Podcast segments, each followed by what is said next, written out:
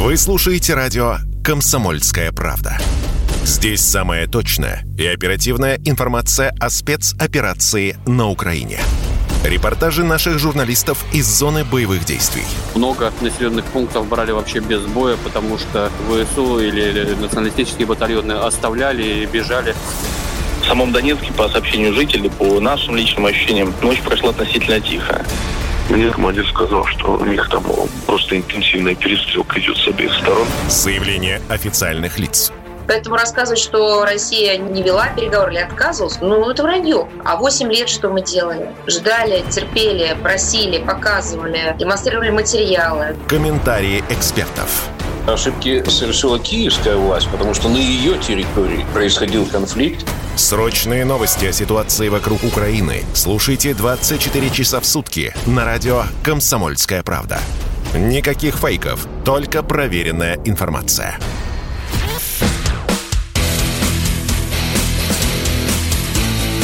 Программа с непримиримой позицией. Утренний Мордан. И снова здравствуйте, и снова в эфире радио «Комсомольская правда». Я Сергей Мордан. Вы можете писать ваши комментарии и вопросы по единому номеру 8 967 200 ровно 9702. Это WhatsApp, это Telegram Viber.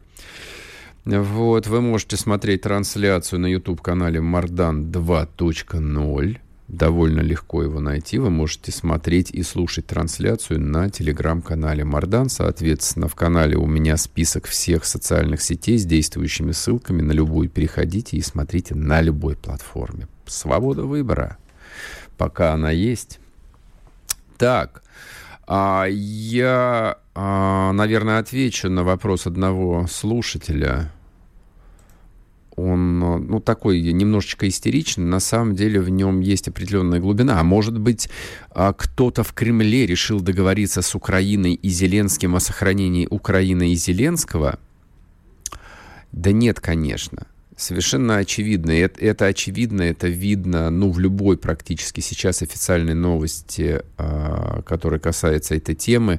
Э, Киев и Зеленский вообще Кремль не интересует они исключены просто вот, э, скажем так, э, из э, той сферы, ну вот, где, не знаю, там мысль коллективная вращается. Ну ладно. Об этом поговорим с нашим сегодняшним собеседником, в том числе об этом с Алексеем Чедаевым, директором Института развития парламентаризма. Алексей, здрасте. Доброе утро. Слушайте, ну вот народ беспокоится о том, что, может быть, э, Кремль, Путин решили сохранить Зеленского и Украину. А я предположил, что, наверное, Украина как государство и Зеленский как президент вообще сейчас где-то на периферии сознания. Если происходят какие-то ну, построения сложных схем, то они касаются Соединенных Штатов, Евросоюза. Ну, не зря же э, вот председатель Европейского Совета разговаривал с Путиным, по-моему, вчера это случилось. Как вы смотрите на изменение там всей структуры отношений Российской Федерации вот с коллективным Западом? Что-то изменилось? Что-то изменится в ближайшее время? Какая модель э, вот формируется? Украина не может быть на периферии сознания, потому что структура отношений с коллективным Западом сильно зависит от того, что в итоге какой результат будет на полях сражений. Это, я прошу прощения, перебиваю вас, извините меня, пожалуйста. А это само собой, то есть это пункт номер один. Тут люди беспокоятся, что там идут какие-то сепаратные переговоры непосредственно с администрацией Зеленского. А я предполагаю, что если уж с кем-то и вести переговоры, то с Вашингтоном и Брюсселем условно. Может, ошибаюсь? Ну, тут в чем проблема? Переговоры вести вообще не с кем, потому что Зеленский, э, ну, как уже много раз наши говорили, он просто каждый день меняет позицию, а э, как опытным путем э, выяснилось, э, как, как бы размер влияния на него западных э, партнеров тоже, в общем, ну, мы его все-таки преувеличивали. Вот, да, в том смысле, что вот такого абсолютной стопроцентной управляемости там тоже нет. Там это, это бы головка неуправляема ну или так плохо управляема, летит сама по себе. Вот, да, и там и ему помогают, его корректируют. Он сейчас, да, там священный Грааль э, для Европы и Америки, что вот если э, что-то так сказать, но тем не менее э, вот как бы несколько попыток так вот через партнеров э, обеспечить, надавить э, там и обеспечить соблюдение договоренностей тоже оказались не очень, э, не очень действенными. В таком случае возникает вопрос, а как Россия выстраивает э, вот модель отношений с Западом? То есть если их влияние на украинскую ситуацию, мягко говоря, оказалось тоже очень ограниченным, ну, и тогда и, и с ними, в общем, не о чем разговаривать. То есть Зеленский недоговороспособен, Запад тоже, в общем, такие какие-то мурзилки бессмысленные. Все, как бы, все переговоры по боку. Да, но что для нас из этого просто следует? Э, с Западом как раз, я считаю, разговаривать нужно, э, да, потому что э, все-таки вот по моим ощущениям ситуация меняется и отношение к ситуации меняется, то есть вот э, той однозначной э, консолидации, которая была в первые недели антироссийской, ее уже нет. Э, вот. Это пока не очень заметно на официально-дипломатическом уровне, но так вот, как всегда, в, у европейцев все происходит в коридорах, кулуарах, Э, значит, в неформальных каких-то э, коммуникациях. А нет консолидации, вы имеете в виду вот на уровне европейского истеблишмента больше такой единодушной. А почему? Эконом, экономические причины ну, или меняется общественное мнение? Меняется общественное мнение, ну, в первую очередь, потому что э, это видно, например, по такому показателю, как снижение интереса к новостям из Украины в медиа. Да, снижение запросов в Google, снижение э, смотрения эфиров э, с новостями оттуда. Э, ну, э, опять же, им с этого момента стало менее интересно про Украину, ну как стало скучно, потому что вот э, это мы уже видели, да, вот mm-hmm. этот вот медиакадавр, он, э, так сказать, э, требует нового зрелища, а это зрелище э, уже приелось. Вот. Плюс приехали украинские беженцы, вот, которые ведут себя, как ведут себя украинские беженцы, да, что тоже не может не вызывать э, соответствующего отношения. И э, все это так потихоньку ложится в копилку. А как вы думаете, когда Запад, ну вот окончательно украинской темой наестся, ну там же люди достаточно избалованные и медийным разнообразием, то есть им постоянно нужно картинку в телевизоре менять чем-то, в общем, а, таким ярким, острым, там даже не знаю, то есть даже, даже вторая Буча уже, в общем, наверное, впечатление не произвела бы. Я имею в виду как медиапроект, а не то, что там произошло на самом деле. А когда экономическая ситуация вот до такой степени их э, отвлечет от э, украинской тематики, что ну, такие, как Макрон, ну и сам Макрон, поскольку будем считать, что он переизбрался, и его коллеги в, в других европейских государствах будут делать звонки в Кремль не так, чтобы галочку поставить, мы поговорили с Путиным, поборолись маленько за мир, а для того, чтобы, в общем, опять начать э, выстраивать э, нормальные отношения с Россией, ну, пусть как бы обновленные. То есть э, есть какой-то у вас прогноз, но более-менее обозримый, когда это может произойти? Летом, осенью, зимой? Нет, э, я таких вот... Э, не возьметесь строить такие. Возьмусь, да, не возьмусь. А, хорошо, тогда вот такой вопрос. А, почему Россия а, ведет... А, почему политика России в Европе настолько реактивна, а не проактивна?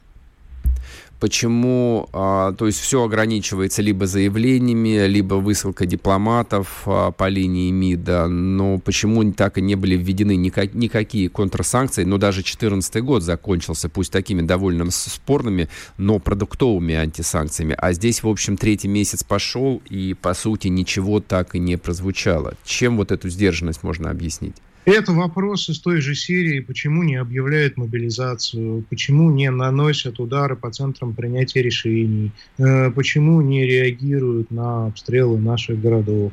Э, вот, это вопрос из этой же серии. О, ответ такой, э, что такого рода проактивная политика, да, и вообще более проактивная политика, она э, требует э, другого уровня мобилизации, даже не в военном, а в гражданском uh-huh, uh-huh. смысле слова, другого уровня мобилизации э, административного аппарата, ну, власти, да, и институтов за нее отвечающих, мобилизации общественной. А Э, насколько я понимаю, главная проблема, в которую мы уперлись, э, состоит в том, что наше общество есть общество демобилизованное. Э, и, эм, так сказать,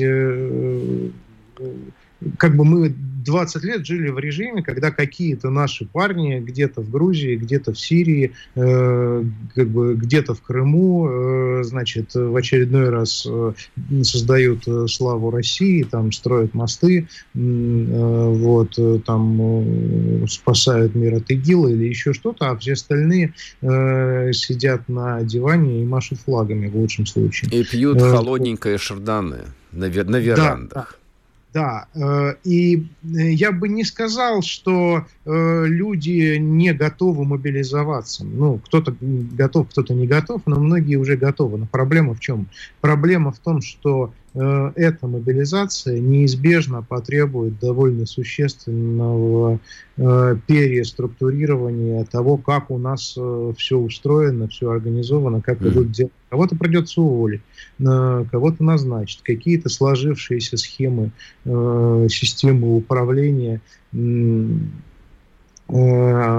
заменить да, или создать новые, которых раньше не было да, импровизировать э, придется. Вот э, как бы Алексей, Система мы, к этому оказалась мы, не готова. Мы сейчас уйдем а, на минутный перерыв на новости. А, не хочу вас прерывать. Сейчас вернемся. Вы закончите мысль. Спорткп.ру О спорте, как о жизни.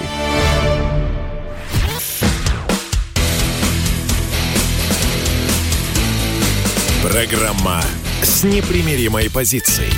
Утренний Мордан. И снова здравствуйте, и снова в эфире радио «Комсомольская правда». Я Сергей Мордан. Мы разговариваем с Алексеем Чедаевым, говорим а, директором Института развития а, парламентаризма. А Алексей заговорил, а, на мой взгляд, о принципиально важной вещи, о том, что а, война отдельно, а жизнь наша ежедневная, она как бы отдельно. И касается это не только Москвы, вот, условно, Рублевки, а касается это всей России. Вот, и что-то, видимо, должно поменяться в этом. Алексей, прошу вас, я вас перебил на полслоя, вы начали, да, вот рассуждать о самой этой важной вещи. Разумеется, большинство людей очень боится того, что война так или иначе коснется и их. И, конечно, не хотели бы, чтобы э, что-то в их жизни менялось. Это большинство. Вот. Но есть меньшинство, и эти, это есть меньшинство тех, кто сейчас э, находится у э, ресурса, так или иначе, э, которое тоже боится. Есть меньшинство, которое готово мобилизоваться. Вот. Но, разумеется, ну, это видно, например, по тому, как устроена доставка гуманитарной помощи в освобожденные территории. Э, да, чем как, как только люди всерьез этим занимаются, у них начинает тут же накипать по поводу того, как наша таможня работает, да, как э, там разные наши ведомства, как то, как все. У них возникает масса претензий к тому, как работает власть, а власть э, э работает так, как будто э, никакой СВО, в общем-то, и нету. Ну, типа, докажите, что вы, э, значит, э, что вот, вот этот ваш квадрокоптер будет принят Э, да, и разрешен к использованию на территории Украины. Чего? Понимаете, да? Да, конечно, естественно. И э, у этих людей э, начинает накипать э, к нашей системе, э, да, и э, они начинают, э, будучи на, как бы, очень патриотичными э, людьми, да, ну раз люди, э, значит, вовлеклись э, вот в это движение, э, да, они, э, тем не менее, начинают э, задавать вопросы наверх. А если э, такая мобилизация будет более активной, таких вопросов тоже будет больше, и э, начальник политикам э, шевелиться придется активнее, чем они сейчас шевелятся. Ну... И поэтому э, как бы как раз аппарат э, живет мечтой, надеждой, что все-таки как-нибудь оно все, может быть, еще спустится на тормозах. Ну, пожалуйста. На каком уровне должно быть принято решение вот, о перестройке всей ситуации, всей системы внутренней, вот на рельсы внутренней мобилизации, то, что вы называете? То есть это, это традиционно один человек должен принять решение, либо вот коллективный Путин должен принять решение, не знаю, там, Совет Безопасности, ли, либо это вот должно созреть э, решение в правящей элите, вот в самом верхнем ее слове. Ну, на последние надежды нет совсем. А, там скорее зреет желание отползти и как-нибудь, да, потому что, э, как уже справедливо многие заметили, новая аристократия рождается в войнах, а та война, которая, в которой родилась нынешняя аристократия, это бандитские разборки 90-х, это война не настоящая. Mm-hmm. И когда э, неважно, чем закончится даже э, ситуация на Украине, в любом случае э, аристократия этой войны придет и предъявит свои права. Э, и они это чувствуют нутром, и поэтому для них что победы нашего оружия, что неудачи. Э, вот, одинаково плохая история, э, а Э, единственный приемлемый вариант это чтобы все-таки как-нибудь договорились. Ясно. Спасибо большое. Алексей Чедаев был с нами в эфире, директор Института развития парламентаризма. А, ну, вот такая вот не бравурная, не обнадеживающая риторика у нас сегодня в эфире. Но это же правда, на самом деле. А, это ведь а, тот вывод, который... Тот достаточный вывод, а, который делает совершенно необязательными и рассуждения о необходимости ударов по Киеву, и о необходимости бомбежки э, железнодорожной системы Украины, и о том, что необходимо уничтожить мосты через Днепр. Я могу продолжать. Не хочу просто. Но в конечном счете ключевым пунктом вот в этом списке, что должно измениться, а, стоит а, изменение сознания массового, то есть сознание воюющей страны должно быть. Это касается всех и каждого. То есть понимание, осознание того, что мы воюющая страна, должно прийти к любому человеку, вообще к любому, не только принимающему решение, но это совершенно вот обязательная вещь. То есть ведет там, является ли этот человек, не знаю, там, чиновником, там, министром или главой департамента в госкорпорации или даже директором управляющей компании в городе Миллионники. На самом деле – то есть это осознание должно быть у каждого. Ну и дальше у всех прочих обывателей. А иначе обыватели а, будут задавать вопрос, а почему, там, я не знаю, не перестелили газон в этом году? А почему как-то грязноват стал на улице? А почему не торопится менять асфальт? А почему то? А почему все? А потому что? Потому что страна ведет войну. Но ведь буквально уже сегодня или вчера, или месяц назад, на всех уровнях власти, областной, муниципальный, ровно как и во всех компаниях, во всех корпорациях, переписывают бюджеты годовые, бюджеты 2022 года – сокращают расходы, отменяют э, найм нового персонала, либо сокращают персонал, инвестиционные программы режутся. Где-то быстрее, где-то медленнее, где-то надеяться на лучшее, а я вас уверяю, что 90 или 99 процентов чиновников надеются на лучшее. Они надеются на сохранение всех инвестиционных программ, которые были в прошлом году. Они же и так настрадались за пандемийные годы. Они же надеялись, что пандемия закончилась, и они сейчас вот э, недозаработанное заработают. Нет, не заработают. Ну, в том числе и потому, что вместо пандемии пришла специальная военная операция, как говорят, на Украине, а еще в Брянске и Белгороде. То есть вот это понимание, оно все равно должно прийти к огромным массам людей. Оно должно звучать в риторике, в том числе официальных лиц. Вот почему я практически с первого дня считал колоссальной ошибкой изобретение вот этого гибридного термина «специальная военная операция на Украине».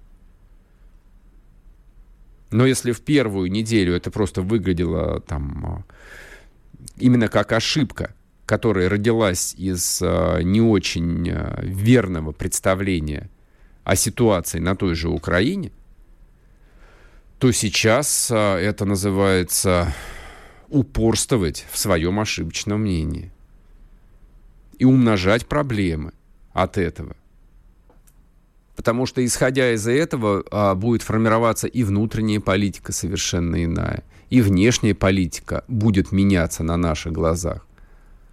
Потому что логика принятия внешнеполитических решений, ну вот есть логика принятия решений мирной страны, которая исповедует, допустим, стратегию там, взаимовыгодного сотрудничества какого-нибудь, развития новых рынков, новых направлений. А если страна воюет, то она все видит в категориях э, черно-белых. Врагов, союзников и, может быть, нейтральных стран. Понимаете, о чем я говорю? А мы на официальном уровне являемся мирной страной и продолжаем мирную жизнь. И внутри у нас мирная жизнь во внутренней политике – и нету никакого, в общем, поражающего воображения, ужесточения внутренней политики, цензуры никакой военной у нас нет, помимо всего прочего. Во внешней политике у нас то же самое, что было, то и сейчас осталось. То есть тут можно хоть зубы обломать, хоть язык об небо себе стереть, э, там, говоря о том, что если Чехия и Словакия поставляют э, на Украину танки и самоходки, то не, то не может в России продолжать работать общество дружбы, э, общество российско-чешской дружбы и общество российско-словацкой дружбы. Ну, не может быть никакой дружбы, кончилась дружба, закрыть надо эти учреждения. Но в формате специальной операции, в общем, даже странно заводить об этом разговор. Конечно же, у нас полная дружба и взаимопонимание с Чешской республикой, Словацкой республикой и даже Соединенными Штатами Америки. Мы пытаемся выстраивать взаимовыгодное сотрудничество. Вот так вот, я думаю, вот об этом Алексей Чедаев и говорил. Так, много внимания этому термину, что если назвать войной, хохлы сразу сдадутся. Нет, мы победим сразу просто. Причем здесь хохлы сдадутся? Мы победим. Вот об этом я говорю. Короткий перерыв на новости. Вернемся, не уходите. Чтобы получать еще больше информации и эксклюзивных материалов, присоединяйтесь к радио «Комсомольская правда» в соцсетях – в отечественных социальных сетях. Смотрите новые выпуски на Рутьюбе, читайте телеграм-канал, добавляйтесь в друзья ВКонтакте, подписывайтесь, смотрите и слушайте. Радио «Комсомольская правда». Самая оперативная и проверенная информация в эфире и соцсетях.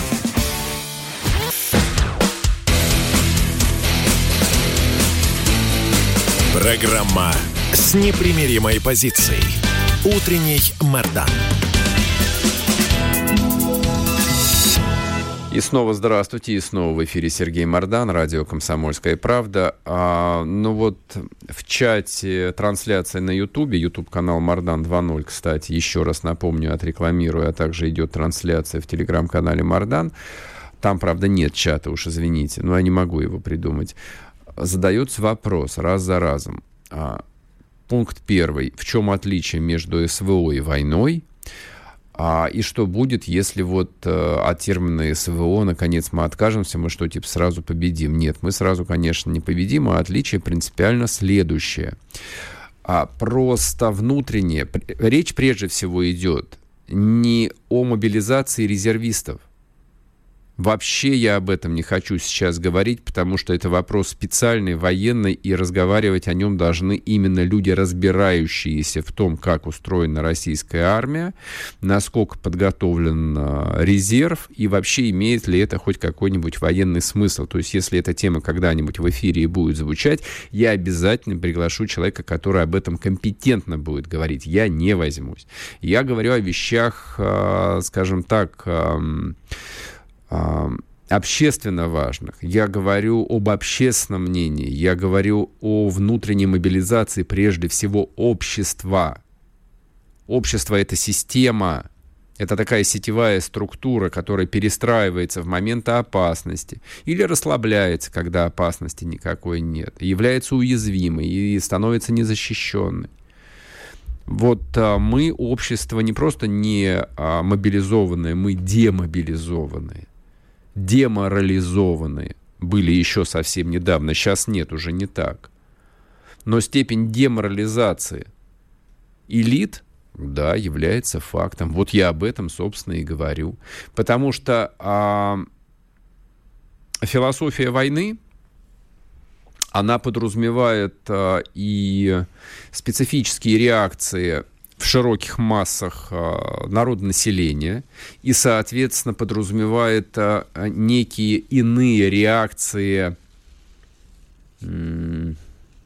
государственной системы.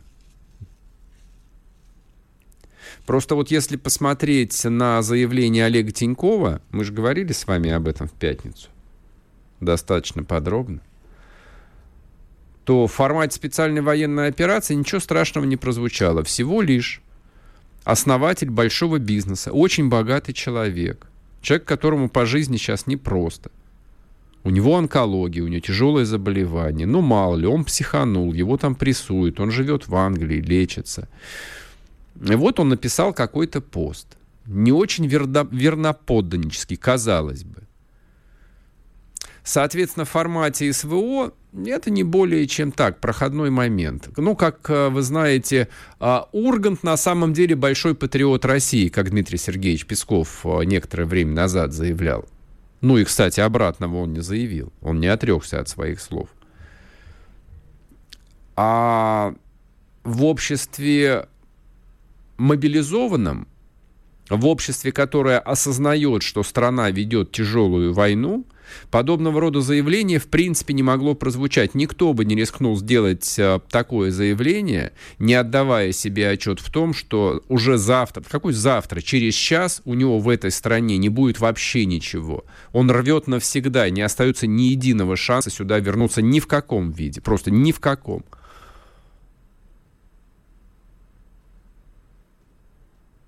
Но, например, Тинькофф Банк после этого действительно а, в субботу объявил, в субботу, представляете, люди на работу даже вышли, а выпустили специальное заявление о том, что банк а, проведет, проведет ребрендинг.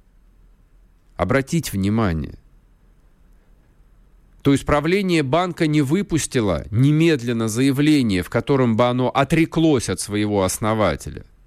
Сказала бы, Олег Тиньков мразь. Олег Тиньков а, просто не человек, он гадина, мы не имеем с ним ничего общего. То, что он написал в социальных сетях про российскую армию, не имеет никакого оправдания. Мы рвем с ним все отношения. Нет, этого не произошло. Было сделано всего лишь официальное, спокойное, ровное такое бизнесовое заявление о том, что банк проведет ребрендинг. И все, нормально. Как будто так и надо. И это же касается а, очередного уже второго заявления а, товарища Галкина. Простите меня, я даже представить себе не мог, что я буду разговаривать про а, пародиста, сатирика, я даже не знаю, как его назвать, шоумена. Ну, времена такие. Он, шоумен, стал а, президентом воюющей страны, с которой мы сражаемся, причем по полной программе. Он стал символом восточноевропейской демократии. Так что нет, наверное, имеет смысл всерьез поговорить и о Максиме Галкине, о коллективном Максиме Галкине. Конечно, что же это за феномен такой?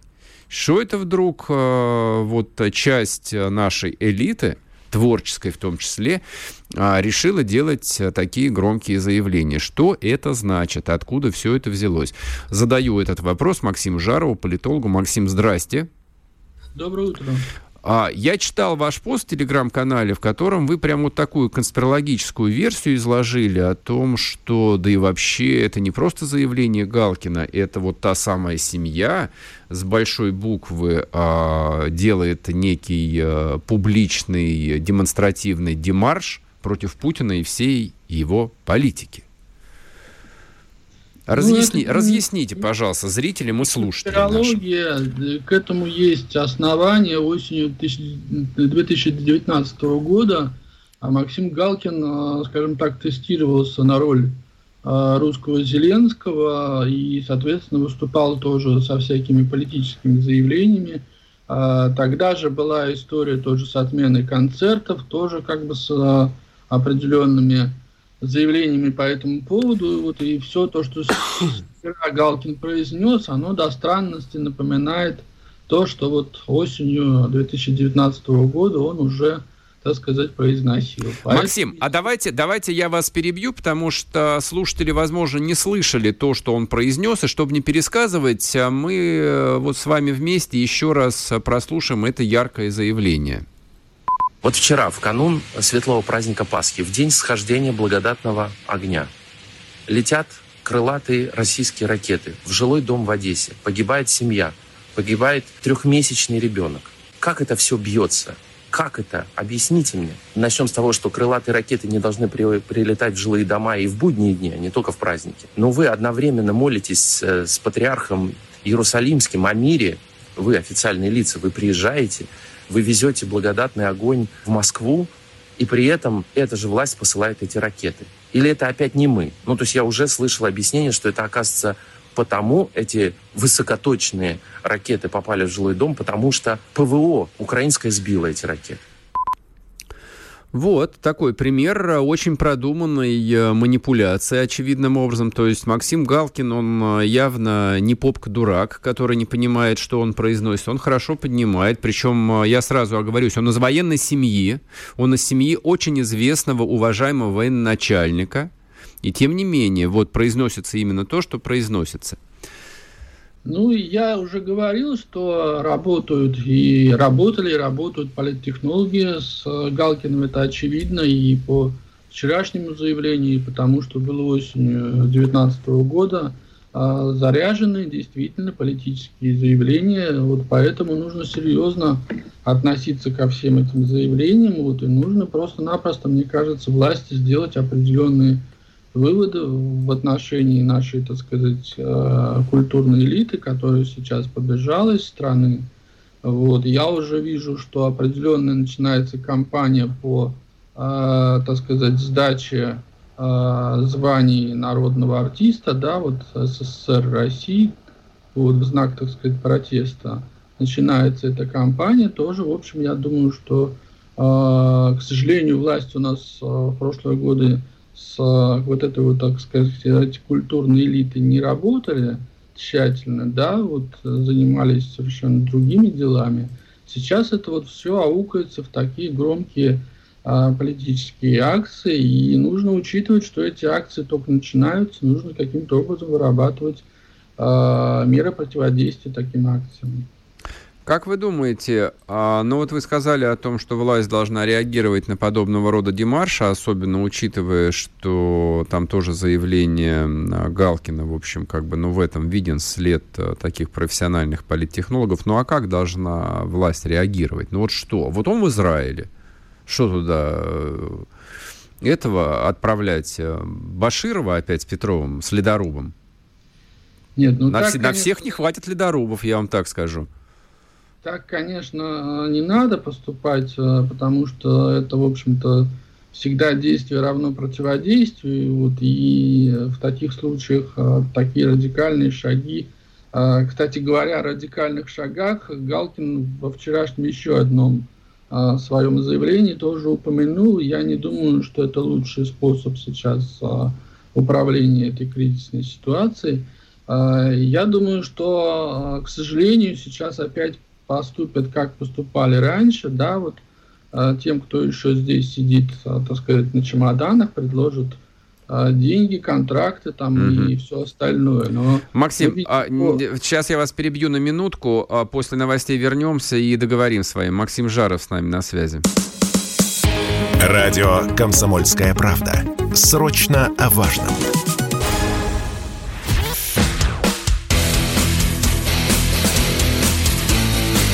Программа с непримиримой позицией. Утренний Мордан.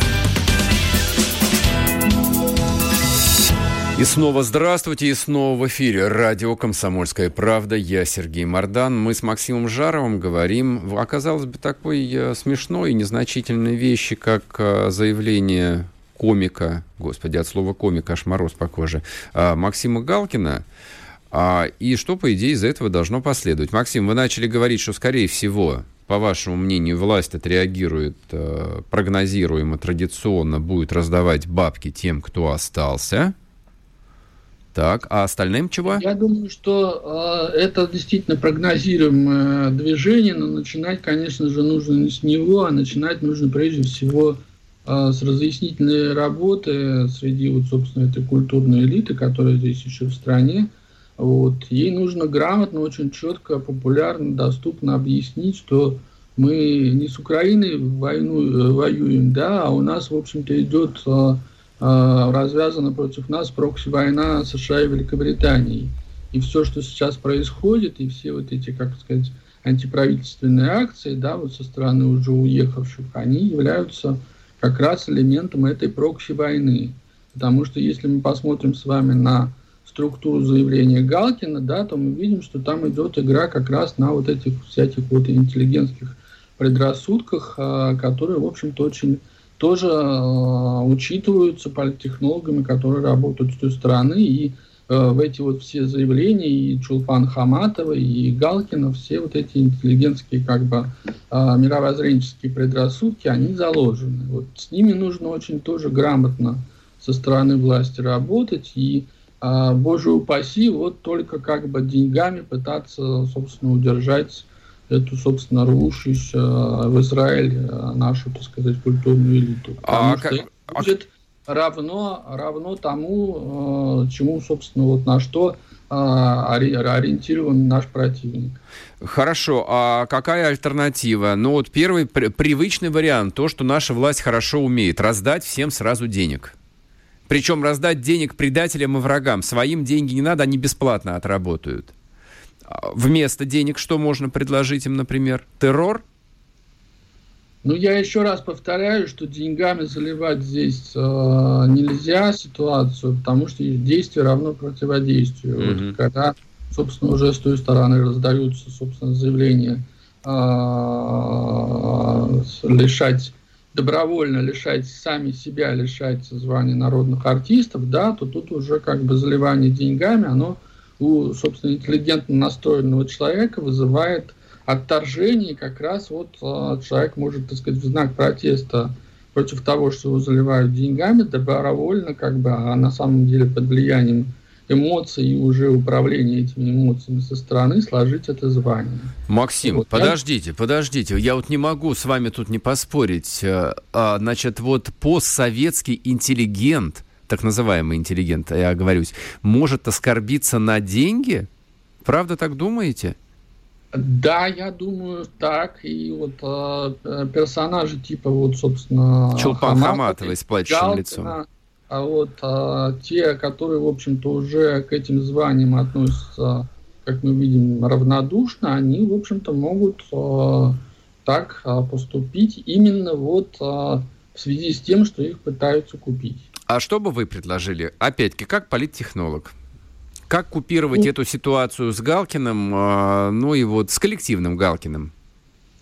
Я еще раз повторяю, прежде всего нужна разъяснительная работа вот с культурной элитой и, естественно, организация определенных, собственно, мероприятия, в которых эта элита здесь внутри страны должна участвовать. Если эта элита не хочет выступать ага. в поддержку спецоперации, ее не нужно туда тащить силком ни в коем случае.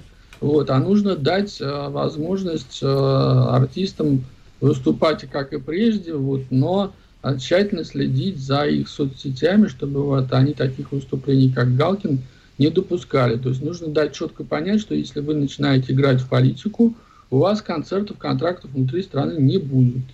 Вот. Если вы хотите работать в стране, вот, то воздержитесь, пожалуйста, как минимум воздержитесь от, собственно, участия в политике как за ту, так и за другую сторону. Вот нам, мне кажется, оптимальный сейчас путь реагирования на этот кризис.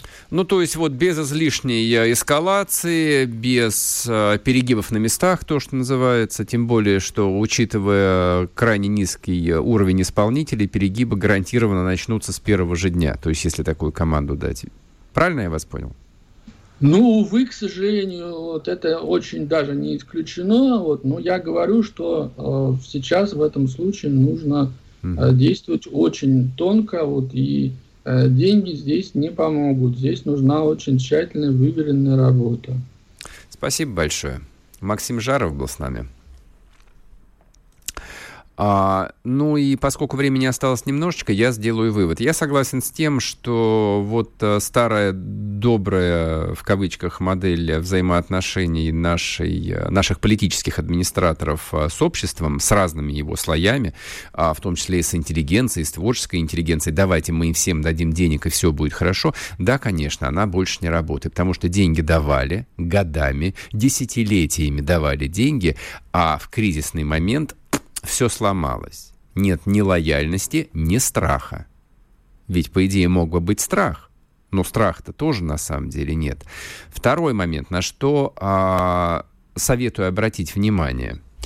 Никто из известных людей, ну вот не профессионально известных, те, кто поехали на этот самый концерт в Лужниках некоторое время назад, а известных предпринимателей, руководителей бизнесов, а действительно видных деятелей искусства, массово, вот массово, не выразили открытой поддержки тому, что Россия делает на Украине.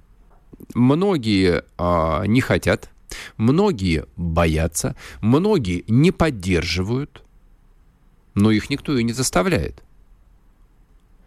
И вот здесь, собственно, два сценария, о чем а, Максим Жаров говорит.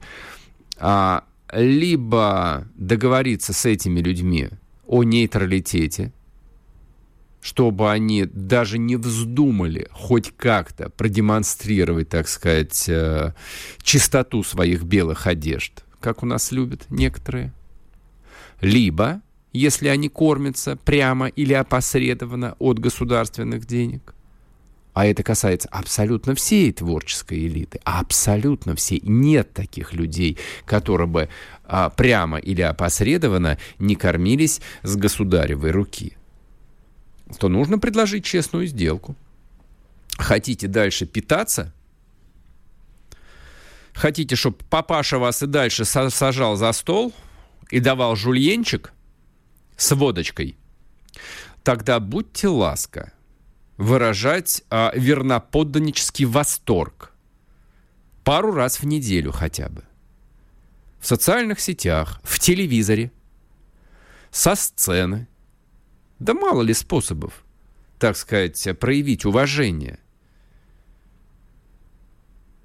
А если этого нет – тогда включается стоп-кран. И вот я должен сказать, что на самом деле... Не, я понимаю, что непосредственно исполнители вот в этой самой политадминистративной машине, ну, люди не семи пядей во лбу. Но это проблема решаемая. Там не нужен большой коллектив, а, который бы смог бы управлять всей творческой российской интеллигенцией. Как-то, в общем, после революции фактически один Луначарский может, там с одним-двумя помощниками справлялся. И сейчас то же самое. Там человек 10 разрулили бы 90% вопросов. А пока не происходит ровным счетом ничего. Я повторяю. Но, допустим, что касается бизнеса, никто, ни один человек из списка Forbes, хотя бы давайте возьмем список Forbes, а на камеру не записал, а, так сказать, э, заявление о своей всемерной поддержке русской армии. Ни один. Я бы начал с этого. Вот прямо сейчас бы начал бы с этого. Дарю идею бесплатно. Вот уважаемым да, господам, а, так сказать, облеченным властью, прямо сейчас дарю идею. Возьмите список Forbes, первые 100 человек, и пусть они все под камеру запишут а, заявление со словами поддержки. А дальше пойдет как по маслу. И списочек деятелей культуры, он тоже не очень длинный. За день можно набросать. Имен 500. И простой выбор. Либо выражаешь поддержку, ну, либо ты гадина, предатель и мразь. И тогда идешь на мороз. Торговать собачьим кормом. Но только их не возьмут торговать даже собачьим кормом. Они не умеют. Они вообще ничего в жизни в массе своей не умеют. Вот так вот. Так что, а вообще все будет хорошо. И неделя хорошо начинается, на самом деле. И мы ломим, и Кременчугские НПЗ разбомбили. Все будет... Все, все будет Россия в конечном счете. В общем, а, всем хорошего дня. Я вас сердечно обнимаю. Пишите, читайте, смотрите. Слушайте радио «Комсомольская правда». Услышимся завтра в то же самое время. Пока. Радио «Комсомольская правда». Только проверенная информация.